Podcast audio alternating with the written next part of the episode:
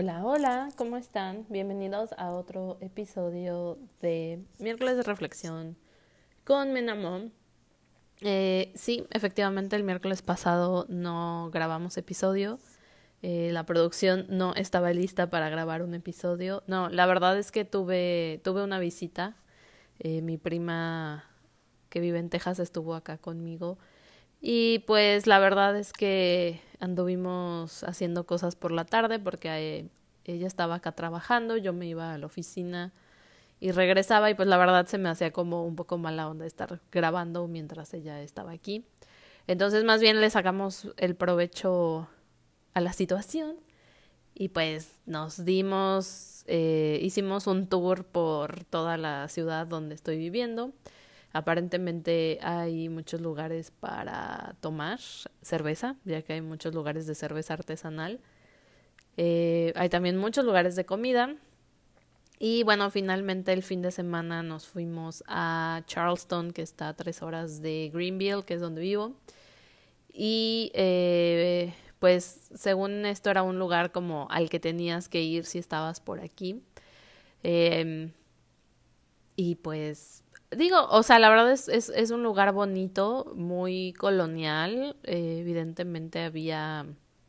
Bueno, no, no, no muy colonial. Eh, o sea, sí sé que hubo, eh, había lugares de plantaciones y de hecho en el centro de la ciudad había como ciertos lugares donde, no sé, el que más me impresionó a mí fue un lugar donde vendían a los esclavos negros.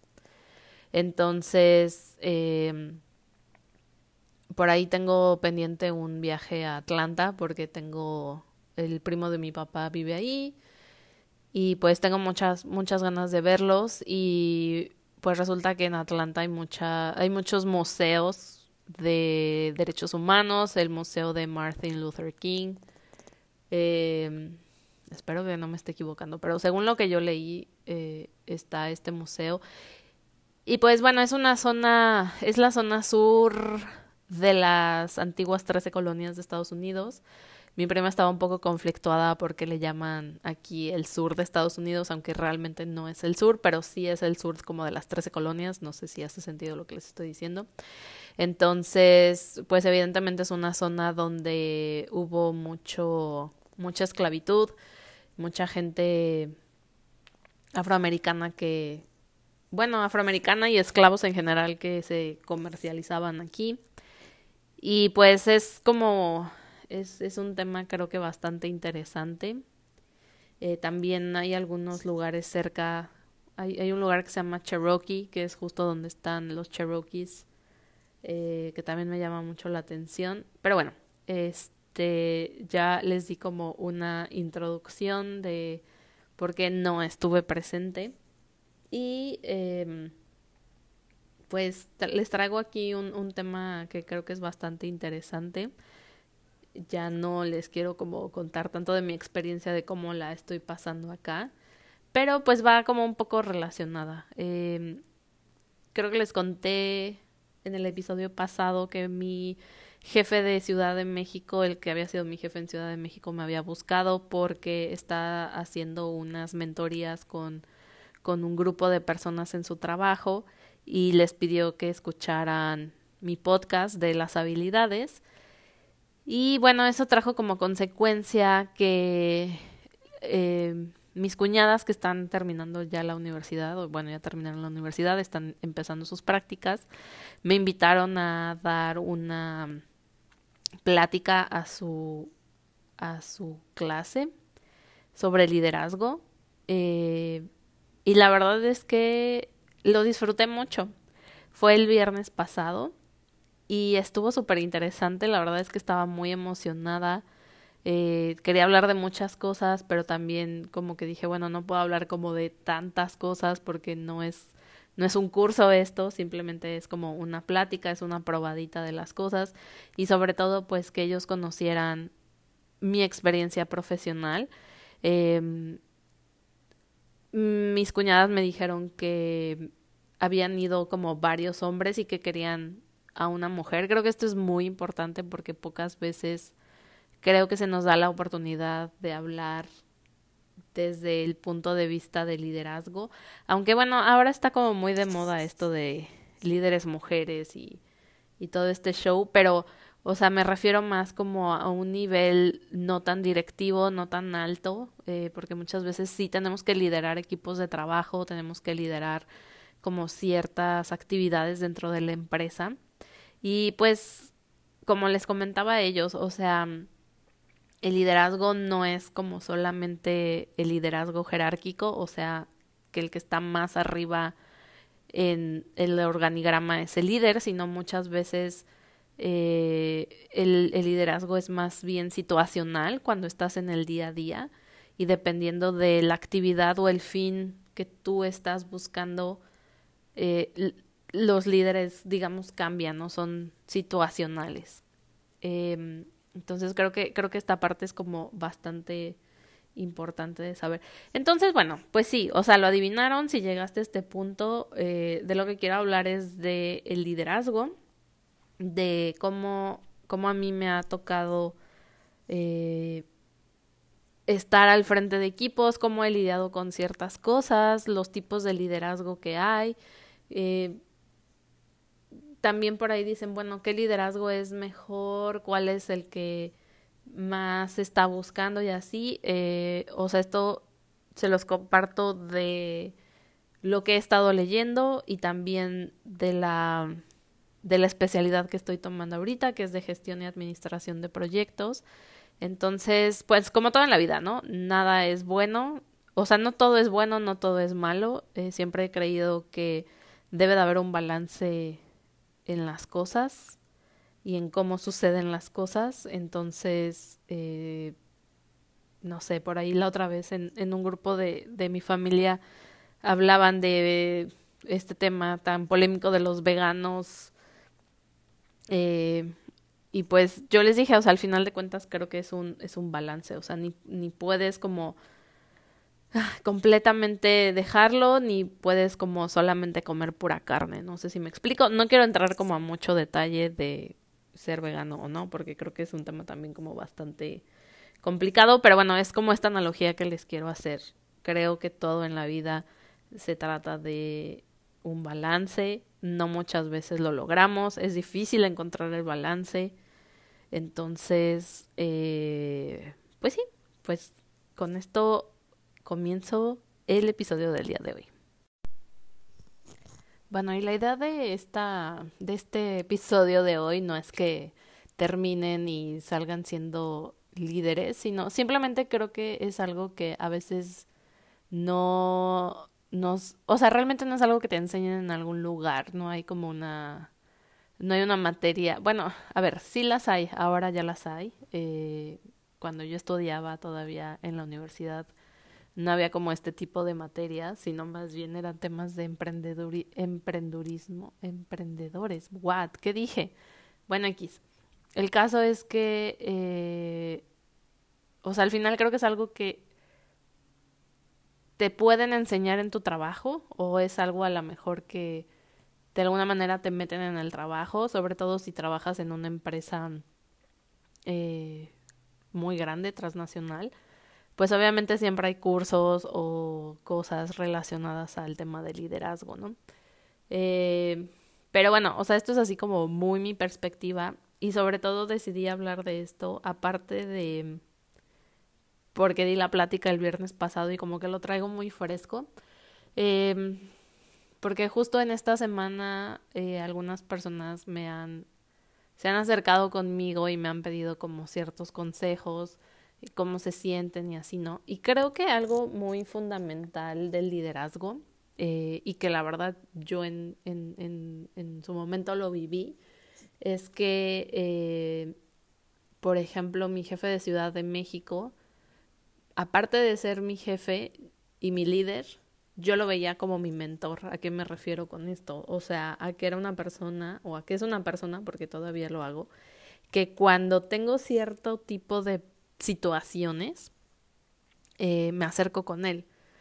Eh, y pues un mentor es justo eso, ¿no? O sea, es una persona que tiene más experiencia o más conocimiento para guiarte en situaciones que tal vez tú no estás tan experimentado o no has vivido, ¿no?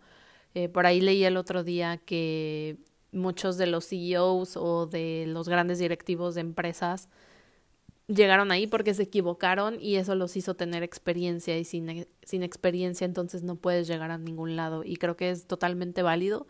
Eh, de alguna manera creo que también han satanizado un poco el tema de equivocarte y de preguntar cuando no sabes algo porque entonces es como un signo de debilidad y creo que debemos empezar a cambiar esto. No es un tema de debilidad, sino simplemente, pues no eres todólogo. Creo que esto también lo, lo toqué en alguno otro, en algún otro de mis episodios. No somos todólogos, no sabemos todo, no tenemos las respuestas de todo, entonces creo que está muy padre que ahora hay muchísimas herramientas para poder saber muchas cosas. O sea, a mí me encanta poder tomar mi celular y cuando no sé algo lo busco en Google y está padrísimo. Entonces creo que ese tipo de cosas las tenemos que aprovechar le tenemos que sacar muchísimo provecho. Entonces, en este caso, pues es lo mismo con un mentor. O sea, un mentor es una enciclopedia viviente de situaciones que no vienen en los libros, que nadie te dice cómo lidiar con ciertas personas o con ciertas situaciones que a veces son un poco complicadas. Entonces, pues primero que nada, lo que yo quiero decirles es que creo que es súper importante poder transmitir nuestro conocimiento eh, ya sea en temas de trabajo o en, algunas, en algún tema personal o, incluso eh, esto me sucedió con mi amiga Saraí.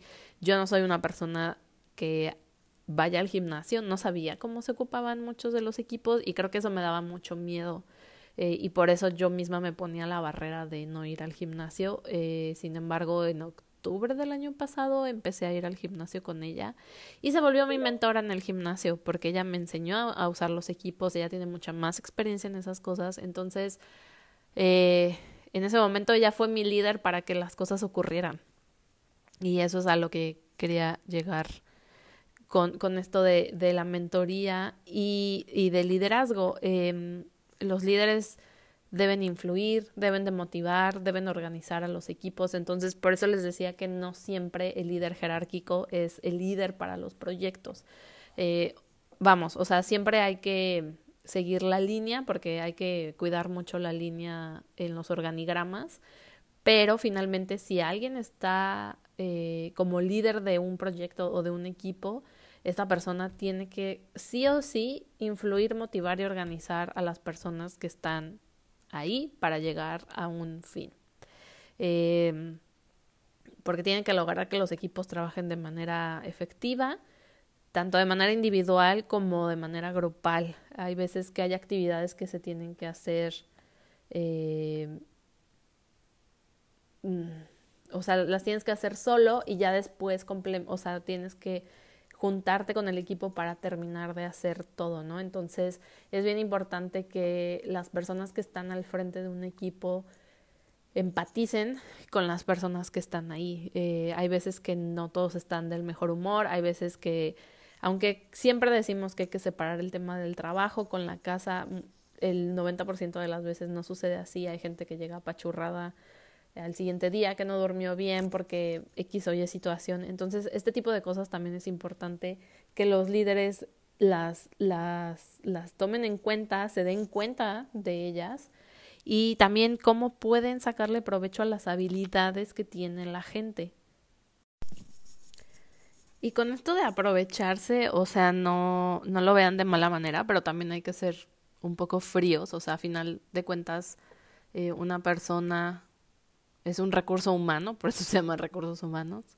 Eh, y es un recurso, entonces al final tú, o sea, por ejemplo, no vas a mandar a una persona a hablar en frente de un público cuando sabes que esa persona no tiene la habilidad tal vez como de hablar en público, de hacer como este engagement con, con las personas y así.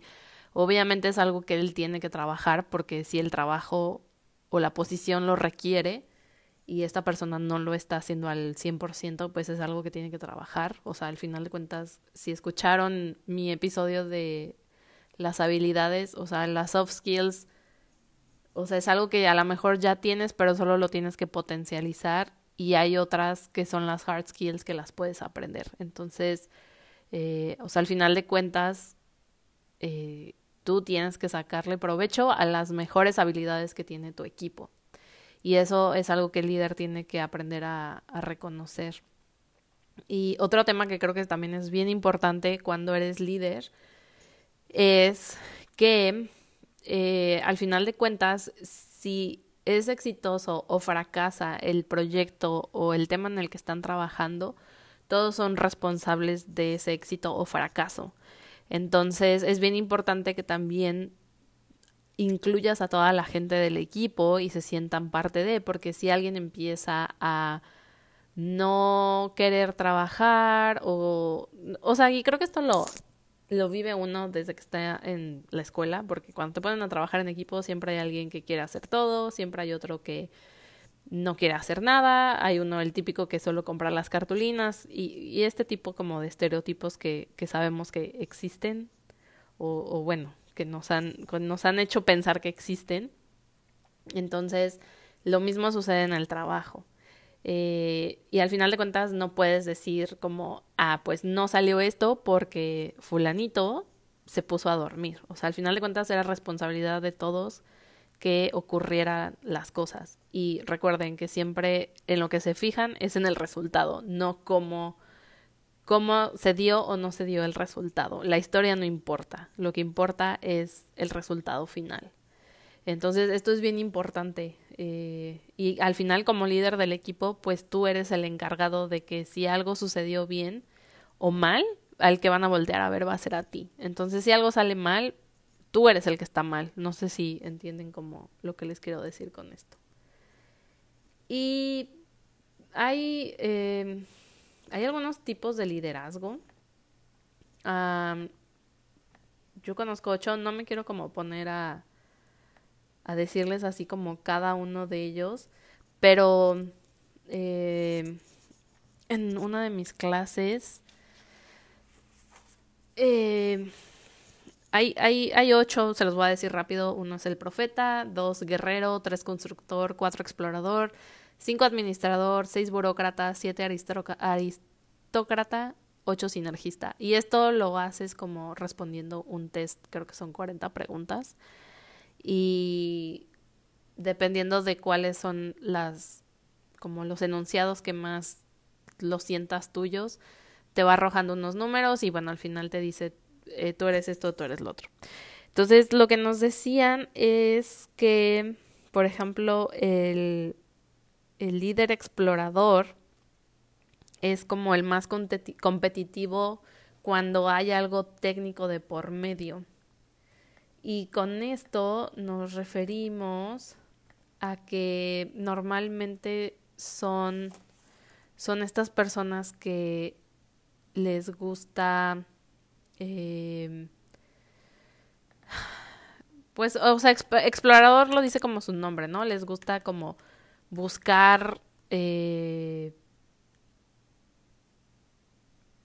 mm, cómo decirlo eh, o sea, es alguien que se caracteriza por ejecutar el cambio tal y como se lo plantean, pero siempre lo hace buscando, eh, lo hace buscando oportunidades de mejora. O sea, tú le puedes decir a esta persona, ¿sabes qué? Necesitamos hacer esto y él lo puede hacer como bastante bien, pero en el Inter siempre va a buscar una forma de mejorarlo. Entonces, eh, es, es, alguien muy útil en, en los procesos de cambio y sobre todo en como todas las etapas, que las etapas son diseño, implantación y validación, ¿no? Entonces cuando planeas qué es lo que vas a hacer o cómo lo vas a hacer, después lo haces y finalmente validas que efectivamente lo que tú pensaste está ocurriendo de manera correcta. Entonces esta persona pues siempre va a estar como en la búsqueda continua de la mejora, lo que es la famosa mejora continua, ¿no?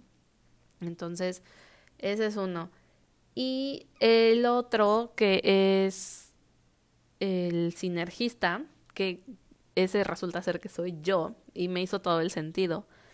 Es alguien que se vincula muy bien con el exterior. De hecho, a mí en, mis primeros meses en Nissan, en CIVAC, me decían que era como que solo me la pasaba en la socialité, o sea, saludando a todos y así. Pero esa fue mi forma de que las cosas ocurrieran porque me empecé a relacionar con la gente y así fue como pude hacer que las cosas sucedieran. Y esta frase de que las cosas ocurran eh, se, la, se la doy a mi querido ingeniero Alamillo, a mi jefe en México, porque efectivamente así fue como, como hice que las cosas pasaran. Y pues son súper buenos para las relaciones interpersonales. Y es una persona que realmente lo que hace es coordinar equipos de trabajo. Entonces, eh, pues sí, o sea, no importa con qué tipo de estilo de persona estemos, normalmente podemos lidiar con ellos, aunque yo debo decir que a veces yo tengo mis límites. Eh, siempre buscamos un equilibrio entre los que nos rodean. Eh, es como muy fácil estar en todos los procesos, aunque no somos como los más creativos ni somos los mejores ejecutores, pero sí integramos muy bien a todos los involucrados. Entonces, normalmente este tipo de personas lo que hacen es precisamente eso, o sea, sabemos identificar muy bien cuáles son las cosas buenas, de o sea, más bien cuáles son las habilidades que podemos potencializar de las personas que están en los equipos y cómo podemos utilizarlas de mejor manera. Y pues en lo personal, o sea, también hay un, hay un test que era el que, el que les decía la otra vez, que es el de Gallup. O sea, también a mí, mi forma de hacer las cosas es a través de las relaciones, como les decía. Entonces, eh, yo sí detecto muy bien cuando una persona no está como del todo bien, o sea, anímicamente. Entonces, creo que este tipo de cosas las personas lo valoran mucho porque a pesar de que somos un recurso humano, viéndolo de manera muy fría, pues finalmente somos personas y tenemos sentimientos y muchas veces, aunque queremos separar todas las cosas que nos suceden en la vida, finalmente en el trabajo nos acaban impactando. A mí me ha sucedido eh, entonces creo que también eso es muy bueno, o sea, que, te, que, que la gente que está arriba de ti se dé cuenta que no le estás pasando bien y te pregunte cómo estás, necesitas algo, eh, si no te sientes bien hoy, no pasa nada, no te preocupes. O sea, que te den esa oportunidad de tomar un respiro y seguir adelante. Eh, entonces creo que eso es algo que se valora mucho y eso es algo que también digamos que tus empleados o las personas que están a tu cargo te van a respetar más, porque si yo siempre he pensado que si tú predicas con el ejemplo es lo mejor que puedes hacer, ¿no? Es como si un jefe te dice, tienes que estar aquí todos los días a las 7 de la mañana, pero ese jefe llega a las 8 de la mañana, a las 9 de la mañana o a la hora que se le da la gana, ¿no? Entonces, o sea, no es congruente su discurso con lo que está haciendo, ¿no? Entonces, si si tú quieres que las personas hagan ciertas cosas o se comporten de cierta manera, creo que el primero que debe de hacerlo eres tú. Entonces, si tú eres una persona abierta, si tú eres una persona que comprende las cosas, que eres justa, o no sé, todas las cosas que tal vez ustedes quisieran que su equipo fuera, creo que hay que empezar por uno mismo y eso también es parte de ser líder, ser como muy congruente con con lo que haces y con lo que dices y cómo te comportas. Y creo que mil veces los eh, las acciones hablan mal que más que mil palabras, ¿no? O sea, puedes decir muchas cosas, pero si no lo reflejas está como muy difícil. Y creo que esto como que va un poquito de la mano con los famosos cuatro acuerdos, que es ser impecable con tus palabras, no te tomes nada personal, no hagas supersticiones y haz siempre tu máximo esfuerzo, ¿no? Entonces, ese es un libro que igual si les interesa lo pueden leer, es muy pequeño y muy fácil de leer. Eh, y pues sí, o sea, creo que básicamente eso era lo que les quería decir. Eh, y, y, creo que siempre es bueno tener a un mentor. Yo puedo decirles que tengo a varios, o sea, el Inge Alamillo es uno de ellos. Mi tío Rudy también es otra persona que creo que... Mi tío Rudy es el hermano menor de mi mamá, se llama Jaime Rodolfo, pero todos lo conocemos como tío Rudy. Este, mi tío Rudy también creo que ha sido una persona que ha influido, influido, influido, me ha influenciado mucho. Ya no sé cómo hablo a veces, discúlpenme. Eh, ha influido mucho en mi vida, eh, no, tan, no solo en el tema profesional, sino también de manera personal. Eh, y si me estás escuchando, tío, te quiero mucho. Y eh, también cuando llegué a BMW eh, hubo una persona que, o sea, con la que me pusieron a trabajar luego, luego, y que se volvió mi mentor, que es Chris Borman. Él ahora está en Hungría, es una persona de Sudáfrica. Pero aparte de ser una gran persona en el trabajo, o sea, hace su trabajo de manera excelente, es una persona como muy leal a sí misma en todos los sentidos. Eh, y me gusta mucho la filosofía que tiene de la vida en general. Y creo que algo que se me quedó mucho fue este, que de todas las cosas se aprende. Y creo que es la persona con más paciencia que conozco en mi vida. Entonces, eh, pues sí, y justo hoy eh, hablaba con mi intern, tuvimos una junta y estamos teniendo como un tema bastante complicado y al final me dijo que se sentía muy frustrada porque las cosas no estaban avanzando. Y bueno, creo que sí, muchas veces y sobre todo en compañías muy grandes eh, hay cosas que están por arriba de nosotros, que no es algo que vayamos a poder resolver de la noche a la mañana. Y creo que también con la experiencia y con los años aprendes a como tomar las batallas que sean necesarias. O sea, hay cosas por las que vale la pena luchar. No, no, no que vale la pena, sino más bien hay cosas con la, por las que creo que sí hay que eh, empujar más, pero hay otras que creo que realmente no valen la pena y lo único que va a suceder es que te vas a cansar, a frustrar y no vas a llegar a ningún lado y lo único que va a pasar es que te vas a sentir como agotado o el famoso burnout. Eh, entonces, pues sí, eso era lo que les quería contar el día de hoy. La verdad es que me está gustando mucho hablar como de estas cosas me estoy documentando más, me está abriendo muchísimo la mente mi, mi especialidad también, la estoy disfrutando mucho.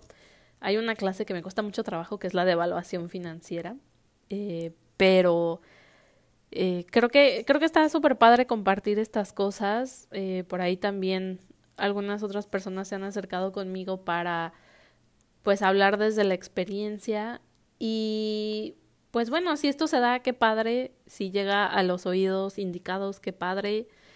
Y pues muchísimas gracias por estar aquí. Acuérdense que me pueden seguir en arroba menamo en Instagram, pueden seguir este podcast. Y pues ya nada más para, por último, ayer recibí mi segunda dosis de la vacuna. Me tocaba realmente el lunes pasado, pero no me sentía muy bien. Y pues bueno, es una de las cosas que te dicen, si no te sientes bien, no te vacunes.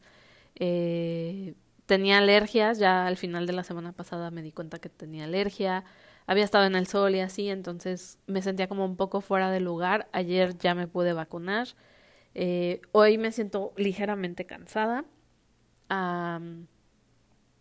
estoy en mi departamento, lo cual es bastante bueno. Me duele un poquito el brazo no tanto como la vez pasada, ahora sí me vacunaron en el brazo izquierdo, entonces mi brazo derecho lo puedo usar sin ningún problema.